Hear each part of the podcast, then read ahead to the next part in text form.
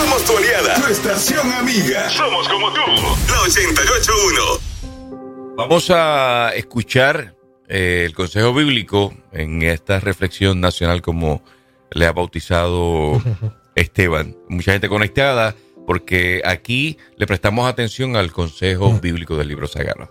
Y tenemos con nosotros un ministro, un adorador profesional de la belleza, que también quiere y puede hablarnos de cómo la belleza nace de adentro hacia afuera, cómo la palabra de Dios nos cambia y queremos empezar este día con esa palabra de bendición. Muy buenos días, ¿verdad? Estoy bien contento de, la oportunidad que me acaban de dar. Eh, nosotros vivimos de adentro hacia afuera. Sí, Señor.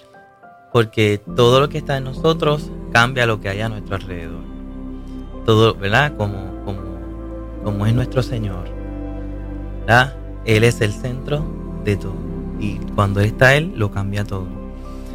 Yo, que verdad, que soy especialista en belleza y, que me dedico a hacer estas cosas, eh, siempre me gusta integrar mi, mi profesión con lo que es la palabra del Señor, porque yo digo que, es lo que nos motiva a nosotros a, dar un paso más, nos motiva a nosotros a, seguir. Y, y, no es lo mismo cuando tú tienes tu profesión y tú haces tu profesión como cualquier otra persona, a cuando tú pones a Dios de prioridad en todo y, y ¿verdad? Como dice su palabra, todo obra para mí. Y yo quiero compartirte, ¿verdad? Eh, algo que, que, traje que dice lo que es la vitamina F. Ay, qué lindo. Abundar un poquito más sobre esto. Y es que la vitamina F, yo la dividí en dos partes. Lo que es la F, que trae la felicidad. Dice Proverbios 15:13, el corazón alegre hermosea el rostro. Entonces, si nuestro corazón está alegre, nuestra vida será alegre, nuestra expresión facial será alegre, no te vas a levantar con ganas de vagar, sino que te vas a levantar con ganas de arreglarte el cabello, de pintarte los labios, de ponerte un poquito de brillo en, en los ojos. Y, de eso se trata la felicidad, ¿verdad? Entonces la E, la vitamina E, es la vitamina del Espíritu Santo.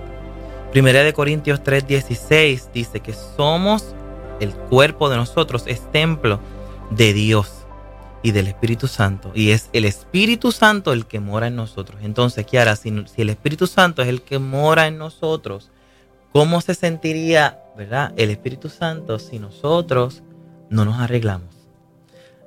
¿Cómo se sentiría el Espíritu Santo si nosotros no cuidamos nuestra belleza interior? nuestra belleza externa. Claro. Porque dice que todo lo bueno, todo lo agradable y todo lo perfecto proviene del Padre. Así que si todo eso proviene del Padre, yo como cristiano y como hijo de Dios debo mostrarle al mundo la felicidad y lo que yo, lo que está dentro de mí para que la gente también se alegre y para que la gente también reciba lo que es el Espíritu Santo, aunque otros no lo entiendan. Y ese cuidado que nosotros debemos tener de nuestro corazón y de las cosas que están adentro, a veces sí, eh, nos detenemos a arreglarnos estéticamente, a ver eh, nuestro cabello y todas las cositas para llevarla a, esa imagen que nosotros tenemos de cómo queremos vernos. Claro. Pero qué imagen estamos teniendo nosotros como queremos ver en nuestro interior. Qué cosas están aquí adentro que como tú dices para que pueda aportar a nuestra felicidad, que cuando quizás esta carita empieza a tener más arruguitas y bueno, aquí vemos más canes, canitas. Pues el corazón está hermoseado, está, está lleno, está bello, está feliz. Y así que también, dice su palabra, sobre toda cosa guardada, guardado corazón, porque de él mana la vida. Entonces, nosotros también tenemos que cuidar qué es lo que hay en, nuestro interior, porque muchas veces también nos preocupamos por lo que está a nuestro alrededor o por nuestra apariencia física. Y le damos más importancia a nuestra apariencia física cuando todo en este mundo es paralelo y mi vida espiritual tiene que ir conforme a mi vida física. Entonces, ¿cuál es nuestra comunicación con Dios? Porque si nos estamos dedicando tiempo a nosotros mismos, a arreglarnos, a vernos bien, a perfumarnos, a vernos presentables, ¿cuántas veces te paras tú delante del espejo a mirarte antes de salir de tu casa? Eh. yo tengo en el closet. sí, mira, yo voy al closet, que lo tengo un espejo completo en el baño, es a mitad, pero puedo acercarme por verme más. Pero siempre termino en mi oficina, que es otro tipo de espejo que con más claridad, porque el de closet está como medio oscuro. Ahí me mencionaste tres veces en donde te miraste y, no te lo estuviste pendiente a que tu arreglo personal estuviera bien. Durante esas tres veces, ¿cuántas veces te, detuviste a, orar con Dios y a preguntarle a él, Señor, esta camisa se me ve bien? Claro. Se me ve bien este color de labios. Se me ve bien lo que tengo en los ojos. Mi cabello está bien arreglado. Porque eso también es oración. Sí, tú sabes que, que, me, da, me, da, me da mucha alegría que lo digas porque sí he mm. utilizado como patrón de vida el preguntarle al Señor qué tú quieres que yo me ponga mañana. Hay veces que es verdad, no le pregunto. Voy a las millas. Ah. Y no es que no es que uno lo tenga que hacer, pero trato de, involucrarlo en todo y asegurarme de que, que, lo que yo me ponga no cause tropiezo a nadie, ¿no? Y, sentirme que me puedo poner, me puedo parar a un altar, eh, como también puedo estar por cualquier lugar y el Señor está agradado de lo que yo también tenga, porque es reflejo de lo que está dentro. Y es como dice su palabra, Colosenses 3:23, todo lo que hagan, háganlo de corazón, como para el Señor.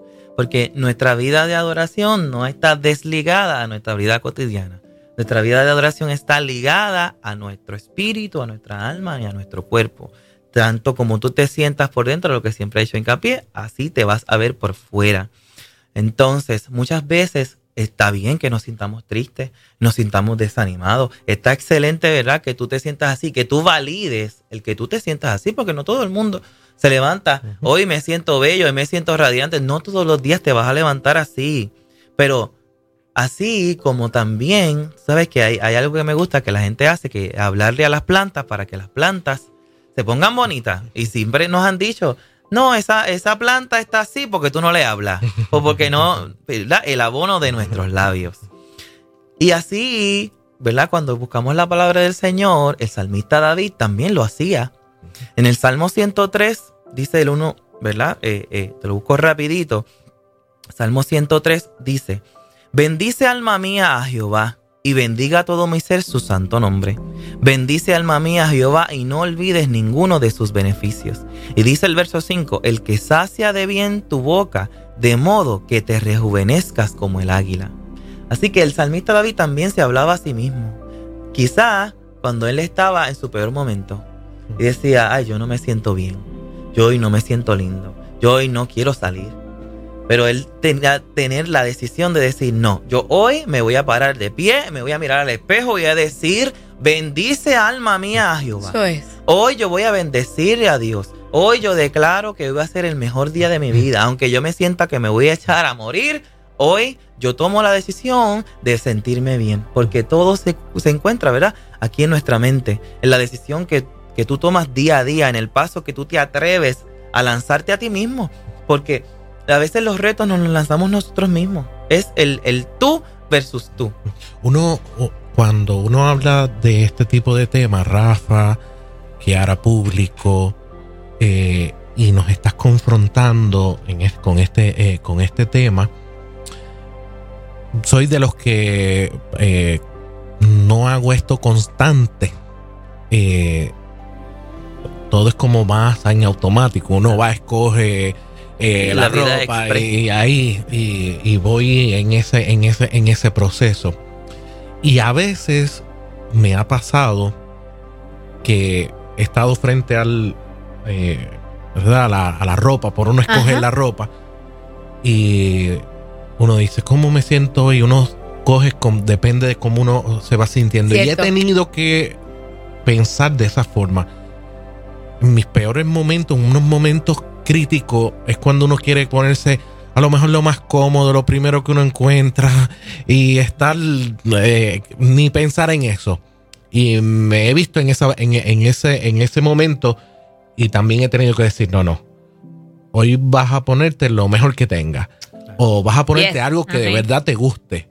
Eh, porque si uno le da rienda suelta a las emociones, pueden controlar y no nos deja experimentar lo bueno de Dios a nuestro alrededor.